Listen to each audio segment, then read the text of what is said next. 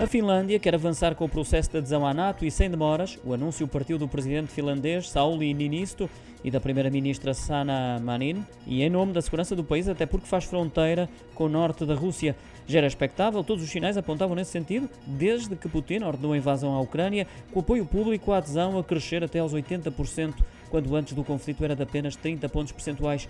O Parlamento finlandês tem agora de aprovar o princípio de união e os obstáculos legislativos devem ser eliminados. Só a partir daí a NATO convidará formalmente a Finlândia a negociar a sua adesão à aliança. De recordar que também a Suécia se encontra a analisar uma potencial adesão e deverá anunciar nos próximos dias essa intenção de se juntar à Aliança Atlântica.